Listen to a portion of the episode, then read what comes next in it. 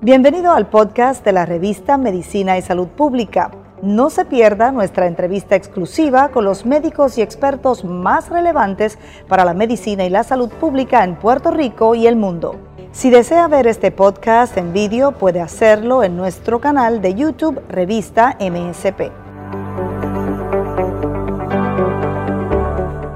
El gobernador Pedro Pierluisi enmienda la orden ejecutiva para que menos gente esté bajo techo en sitios cerrados y evitar la contaminación del COVID-19. Saludos, mi nombre es Luis Penchi. Este es un reportaje especial de Medicina y Salud Pública, la revista informativa que cubre la ciencia porque la ciencia es noticia. Está con nosotros el presidente del Colegio de Médicos de Puerto Rico, el doctor eh, Víctor Ramos. Saludos, doctor. Gracias por estar con nosotros. Buenas, buenas, gracias por la invitación. Eh, había muchas expectativas sobre estos cambios a la orden ejecutiva del gobernador. Había gente que hablaba hasta de la posibilidad de, un nuevo lockdown. Había gente también que decía que a lo mejor el gobernador no, cambiaría nada.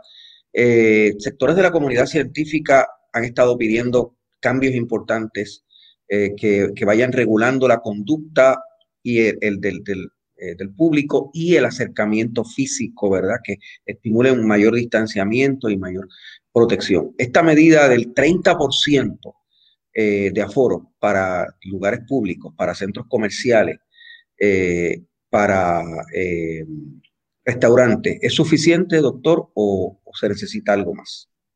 Bueno, va de, de, entrada, siempre las órdenes ejecutivas son más liberales que los que quisiéramos el grupo científico y son más restrictivas de los que quisiera el grupo económico.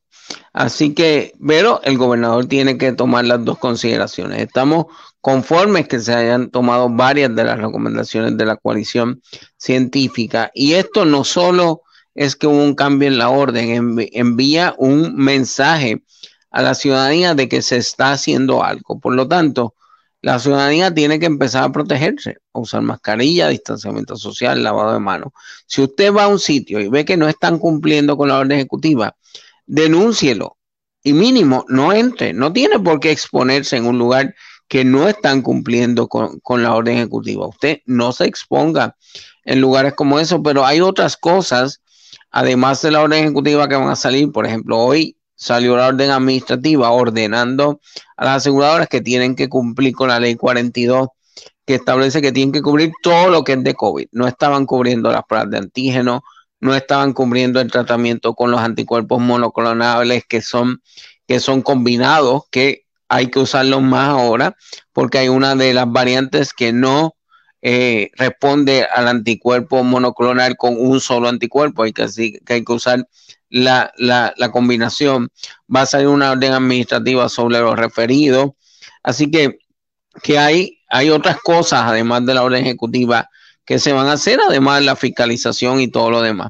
Eh, nosotros estamos conformes con, la orden, como siempre. Nosotros, si, ven las recomendaciones que de la coalición científica, pues eran más amplias, ¿verdad? Como yo digo, siempre es más liberal que lo que nosotros quisiéramos, más restrictiva que los sectores económicos quisieran, y al gobernador le toca hacer ese balance. Lo que estamos ¿qué estaban pidiendo ustedes, doctor? Estaban pidiendo por ejemplo que los, que, los estudiantes que los restaurantes estuvieran solo en modalidad de los que tuvieran comedores afuera y lo demás delivery y carry out. Eh, eh, ese tipo de, de, situaciones lo de los referidos que se está trabajando lo de que se cancelen las visitas a los hospitales que están eh, permitiendo visitas a pacientes no COVID pero son gente que están asintomáticos con COVID y, ha habido contaminación en el hospital de los pacientes que van de visita a los pacientes no COVID. Así que, que, son varias cosas que, que, algunas salen por orden administrativa, no como parte de la orden eh, ejecutiva. Así que, que, yo creo, y la, la, prioridad, como decimos, la prioridad tiene que bajar los casos para poder, para poder abrir, abrir las escuelas y que bajemos de estos números rojos. Y estamos ganando tiempo, ¿verdad? Mientras más rápido vacunemos, lo más importante en esta, semana es protegerse y vacunarse cuando le toque su cita. Mientras más vacunemos, menos las variantes van a tener efecto. Ustedes llegaron a ¿Ah? proponer, doctor, llegaron a proponer la comunidad científica, el, grupo de asesoramiento al gobernador llegó a proponer un cierre dominical porque se había hablado de, de que las actividades que está habiendo, que están provocando mucho contagio, se dan los fines de semana. ¿Llegaron a proponer un cierre dominical? ¿Sería recomendable eso? La coalición científica no recomendó eh, un cierre dominical, ni el cierre de las playas, ni el cierre de las marinas. Eso no fueron parte de nuestras recomendaciones, aunque sí otros grupos la, la recomendaron. Es importante, o sea, no estamos en marzo de 2020, cuando hubo el lockdown original. Cuando hubo el lockdown original, no había pruebas, no había rastreo, no había tratamiento, no había nada. Lo único que tú tenías era intubar a un paciente y orar que se curara solo. No había muchas alternativas que hacer con un paciente. Ahora tenemos rendicivir, tenemos plasma convaleciente, esteroide, anticoagulante. Ahora tratamos de no intubar a, los pacientes y, y hacerle ventilación que no requiere intubación, que eso lo estamos haciendo en pediatría hace más de, más de 10 años eh, y utilizamos distintas, distintas estrategias. La vacuna está funcionando. Conozco de gente, de esta gente que se han contagiado vacunada y que han terminado en el hospital, que tienen condiciones de riesgo y si no se hubiesen vacunado, se hubiesen muerto. La, si, si nosotros tomamos la cantidad de casos versus la cantidad de muertes, la vacunación ha evitado en estos momentos 300 muertes en Puerto Rico porque según la cantidad de casos deberíamos tener 300 muertos más. Así que la vacuna funciona, incluyendo la de Johnson Johnson, que esperamos que le quiten la restricción pronto después que hagan el análisis, porque en esa Johnson Johnson la probabilidad, ponle que todos esos casos fueran por la vacuna, que no se ha demostrado. Eso de 7 millones de vacunas es 0.00009% de por las, usar pastillas anticonceptivas, tu posibilidad de un coágulo es punto 12. Por fumar, punto 18. Por COVID, 16%. ¿Ustedes favorecen que la, la, vacuna Johnson Johnson se restablezca? Yo entiendo que sí, que primero que se va a demostrar que la mayoría de los casos no tuvieron que ver con la vacuna. Y dos, la, si tú tomas el riesgo versus un beneficio, incluso asumiendo que fueran las situaciones por la vacuna versus el mismo COVID que es 16%, la, la, realidad es que, que, la comparación es, es, muy a favor de la, de la vacuna. Así que, que tenemos que seguir vacunando. Tenemos la vacuna, como dije, nos ha evitado 300 muertes. Así que necesitamos que la gente se siga vacunando, que la gente se siga protegiendo, que ganemos este tiempo para llegar a este agosto y septiembre de la inmunidad colectiva. Como yo dije, yo te prometí, vamos a hacer un, un party en, el parking del Bison en cuanto se acá, lleguemos a esa inmunidad de rebaño. Eh, doctor, eh, volviendo a, la vacuna, la gente que, eh, que, se ha enfermado con la vacuna, que se ha enfermado más, más levemente, algunos que usted sepa, ves que he escuchado esta información, han sido hospitalizados. Algunos se han sido, han sido hospitalizados. El, el, secretario informó que entiendo que como 15 han sido hospitalizados y como 500 se, se, han, se han contagiado porque la vacuna te previene enfermedad severa, hospitalización y muerte. Por eso las hospitalizaciones han sido un, un dentro de lo malo que es hospitalizarse por COVID. No es que la gente no estuvo eh, enferma y, severamente enferma, pero no hubo que intubarlos, nadie se murió, pero no te protege de contagiarte. Y sobre todo que si te contagias, contagies a tu familia que no esté vacunada o a otras personas que no estén vacunadas que sí sean vulnerables. 500, los 500 que se han reportado son gente que mayormente tenían solamente una dosis de la vacuna. O incluye... Ah, hay de los dos. Algunos tenían una dosis, algunos tenían las dos, pero lo importante es que la vacuna no te hace invencible ni inmortal. Te puedes contagiar estando vacunado. Te puedes, te puedes contagiar eh, eh, teniendo eh, y, y, tener enfermedad, aunque es moderada, que te pueda llegar hasta el hospital. Pero gracias a Dios hasta ahora, ninguno en Puerto Rico, ninguno ha, ha, tenido enfermedad severa ni ha fallecido, aunque se han reportado sí casos en Estados Unidos. doctor, volviendo a la orden ejecutiva, no hay, no entiendo, no, no, no aparece en las, en las, historias de prensa, no he visto la orden, una referencia específica a las iglesias pero el 30% ese de... de, aplica, también a la iglesia. Y, y, hay alguna disposición que hable de no cantar o de usar más estrictamente la, la mascarilla en los ritos y en, y en, las actividades culticas. Que sea, le pregunto porque usted sabe que la Sociedad eh, de Enfermedades Infecciosas de Puerto Rico ha estado destacando sobre todo esto. No, habla de, del aforo, del aforo del 30%, pero ciertamente eh, eh, yo creo que, como yo digo, esto es bien sencillo. Le decimos a todo el mundo, usan mascarilla, tengan distanciamiento y lavado de manos. Eh, los sitios más riesgosos son donde no usan mascarilla y donde hay aglomeración. Por eso los casos, el restaurante es un sitio más peligroso, porque te quitan la mascarilla.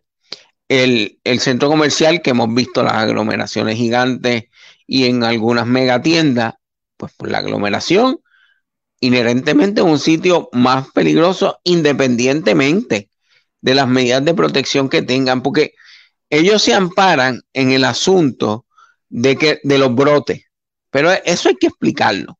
La, en transmisión comunitaria, la mayoría de los casos no se asocian a brotes.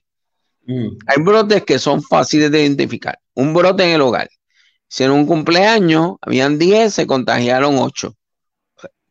Eso es bien fácil. Un brote laboral.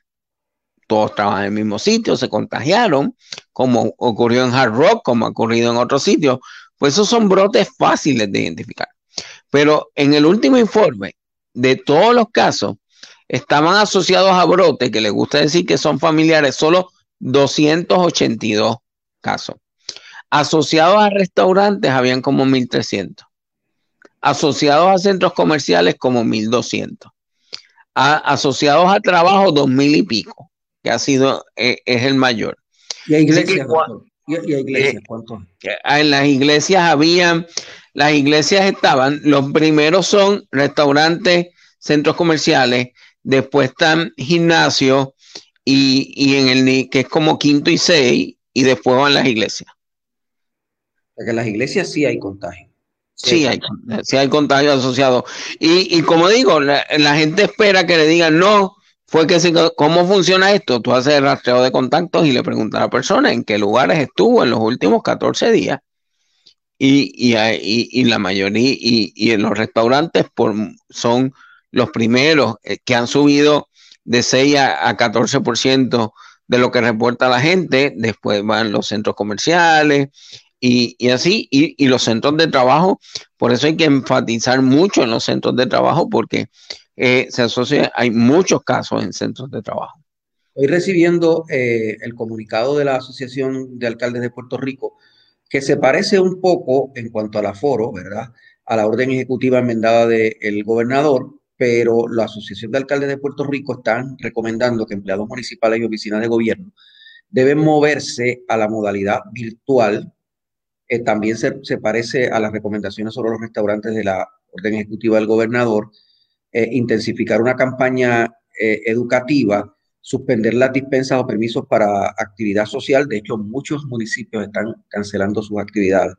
y el cierre de playas, balnearios, callos e Nosotros no tenemos ninguna evidencia de que, de que haya un contagio grande asociado a playas y marinas.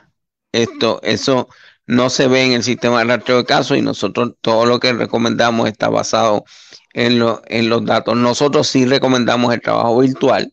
Lo que se pone en la orden es que se va a tener todas las medidas de seguridad y en lo que se pueda hacer virtual, que se haga virtual. Eso es lo que, lo, lo que establece la, la orden. En cuanto a lo de, ¿qué era lo otro que me dijiste? Que ellos dijeron. Eh, bueno, cancelar las actividades. Eh, eh, bueno, se, se, establece que ahora las actividades va, las tiene que autorizar la, la Secretaría de la Gobernación, que antes se había quitado y se estableció una semana, pero ahora se añade que si tú quieres hacer una actividad como parte de la dispensa, todo el que vaya a la actividad tiene que tener una prueba negativa molecular o de antígeno 48 eh, horas antes de la actividad. Eh, también ellos están exigiendo, la Asociación de Alcaldes, y esto se parece a un planteamiento que ha hecho la Sociedad de Enfermedades Infecciosas de Puerto Rico, están pidiendo que el gobierno estatal regule radicalmente la entrada de viajeros al país, eh, condicionando a condicionándole una prueba negativa molecular. Eh, molecular. en, Hawái, se hace. El, secretario va a hacer una orden administrativa sobre el tema, poniendo que si en 48 horas no se sube una orden molecular, va a haber unas multas y otros síntomas. ¿Cuál es el problema que estamos teniendo con, el aeropuerto? Que no ocurre en Hawái. La mayoría de gente que va a Hawái son turistas. Por tal razón, eh, están en el hotel y tú sabes dónde están. La mayoría del tránsito hacia Estados Unidos y Puerto Rico son de puertorriqueños, no son de turistas. Aunque los turistas sean pintorescos, la mayoría de los turistas traen prueba negativa. La mayoría de los que no traen prueba negativa son los puertorriqueños que van y vienen de, Estados Unidos y esos no se quedan en un hotel ni se quedan en un Airbnb, se quedan en su casa o en la casa de un familiar. Así que, hay gente que vive en dos sitios. Gente que vive en Orlando y vive en Puerto Rico, esa es la verdad. Por eso que, que, que, que, que, cuando nos comparan con, con lo que hace Hawái o lo que hace Islas Vírgenes, la mayoría de la gente que va a Hawái o a, o a Islas Vírgenes son turistas. La mayoría de la gente que va y viene de Puerto Rico son puertorriqueños.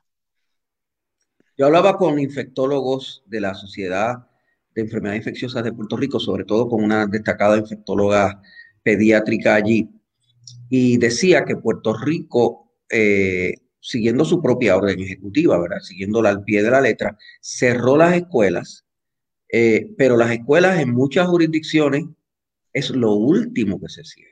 Es decir, antes de usted cerrar una escuela en su modalidad presencial, usted cierra un montón de cosas, precisamente por lo que usted ha dicho muchas veces, doctor, en su capacidad de pediatra, eh, porque las escuelas, la experiencia de la escuela es fundamental para la salud de los niños. No, eh, definitivamente. Y la infectóloga pediátrica es mi compañera y presidenta del Instituto de Educación Médica Continua del colegio. Eh, el problema es que si hicimos un protocolo, el protocolo está para cumplirse. El protocolo dice que si hay tres días rojos se tiene que cerrar. No hubo brotes en la escuela, lo que se demuestra que el protocolo que hizo el Departamento de Salud funciona. Yo creo que hay que hacer protocolos similares para otras áreas, como restaurantes, centros comerciales y otros protocolos estrictos, como es el protocolo de las escuelas. En la, eh, la escuela no se está cerrando porque haya brote en la escuela. Las escuelas siguen el nivel de contagio de su comunidad. Si no se cerraban, eventualmente lo que está pasando afuera de la escuela iba a llegar a la escuela. Porque, porque irremediablemente por tal razón, si se hace un protocolo, es para cumplirlo. Siempre hablamos de que hay que hacer prevención, prevención, prevención. Pues eso es prevención. Sabemos que si no hacíamos eso, el nivel de contagio iba a llegar a las escuelas igual, el que estaba en la comunidad. A fin de cuentas, ahora mismo hay en nivel rojo 70 de 78 municipios. O sea que en 70 municipios de todas maneras no se podían abrir las escuelas cuando bajabas a nivel del municipio. Así que, que, que, que yo quiero que se abran las escuelas. Pero para que se abran las escuelas necesitamos que todos cooperar. Ahora, los, eh, negocios y la, ciudadanía. Mucha gente, incluyendo los directivos del programa de, vigilancia eh, escolar del Departamento de Salud, ponen en, ponen en duda que con estos números que tenemos, que a lo mejor no cambian en dos semanas, podamos regresar rápido a la modalidad Ah, bueno, yo, no estoy diciendo, hay que regresar a la escuela en cuanto sea seguro. Yo quiero que todas las escuelas estén abiertas y que todos los nenes vayan a la escuela. Definitivamente. eso, no, eso no va a ser en dos semanas. ¿Usted no cree que va a ser? Eh, depende de cómo vayan los casos. Pero uno podría pensar que no. La política que llevamos y el ritmo que llevamos, esto no, no, va a bajar. Uno, uno, podría pensar que no van a bajar suficiente para poder abrir las escuelas en, en dos semanas, definitivamente. Y de aquí a agosto podemos mejorar como para abrir en agosto, doctor. Bueno, nosotros pensamos tener en algún momento de agosto la inmunidad comunitaria. Además, eh, eh, se espera que la vacuna de Pfizer tenga aprobación para mayores de 12 años a partir de septiembre y que podamos empezar a inmunizar, ¿verdad? Queremos que los nenes se inmunicen donde van a, poner, a recibir sus vacunas regulares. La idea no es que, estén en, un coliseo, en haciendo fila, igual que nunca fue la idea para los adultos mayores. Esto, así que queremos que se, en, cuanto a los nenes y en enero se espera que se puedan vacunar como de influenza de seis meses en adelante. Así que, que ciertamente eh, eh, esa es la idea, adelantar, adelantar, adelantar en ese proceso de vacunación. Eh, y hablando del proceso de vacunación, ¿cómo estamos atrasados con esto de, Johnson Johnson, verdad? Que, hemos perdido un número de vacunas que teníamos ahí, teníamos una expectativa con eso, se atrasa Estados Unidos también. Eh, ¿Estamos atrasados o, llevamos un buen ritmo? Tenemos 100 mil dosis semanales, pero eso es lo que teníamos hace unas cuantas semanas. y ahora estamos vacunando gente más diversa, pero ¿estamos vacunando más? ¿Estamos a buen ritmo o no estamos? No, ya hemos puesto 1.8 millones de dosis. Esto, así que sí, vamos a, un buen ritmo, pero claro, si tuviéramos la, vacuna de Johnson Johnson, pues, bueno, ayudaría más, además que es una vacuna que queremos usar en los encamados para no tener que ir más de una vez. Queremos usarlo en los de ambulantes, que, porque es un hecho conseguirlo para la segunda dosis y en ciertas comunidades específicas, los más jóvenes, se quería usar la vacuna de, Johnson Johnson. Se va a sustituir por la otra en las actividades que se pueda, pero ciertamente mientras no tengamos el ritmo usual de, vacuna, pues es un hecho, seguro. Ahora, aún si la Johnson Johnson activada, podemos llegar en agosto a, la inmunidad. sí, eh, porque, porque eh, eso estaba en agenda antes de que estuviera la de Johnson Johnson. La de Johnson Johnson ayudaba a adelantar el proceso. Bueno, doctor, gracias por estar con, nosotros. Vemos ahí que tiene una, fallita en, la energía eléctrica. no, es que, eh, es que cuando eh, es por sensor, si estoy mucho tiempo sin moverme, ah, se apaga. Ah, pensé que había un apagón de la Autoridad de Energía Eléctrica. No, no. Eh, bueno, pues me da tiempo para una, para una pregunta más. Eh, la, las secuelas de, del COVID-19, hablaba con el doctor César Vázquez, me decía que es, además de político, cardiólogo, y me decía que las secuelas eh, cardiológicamente son, son severas en algunos casos. Sí, hay algo que se llama el long COVID, que son precisamente eso de las secuelas y eventualmente vamos a tener clínicas de long COVID. De los médicos que, que se contagiaron con COVID, yo tengo tres que quedaron dependientes de oxígeno. O sea, eso es long COVID. Así que, que y hay eh, gente que, termina con efectos no solo en el pulmón, que podría ser el más obvio, eh, en, problemas en el corazón, problemas en los riñones, problemas, problemas neurológicos. Eh, sí, hay muchos problemas. La expectativa es que esas secuelas continúen y no se vayan, doctor. O sea, la expectativa es que... Algunas, algunas secuelas van a ser permanentes en algunos pacientes, sí algunas, van a mejorar, otras no. Es serio. Muy serio. Muy serio. Así que hay que vacunarse y hay que, hay que protegerse. Gracias, doctor. De verdad, gracias.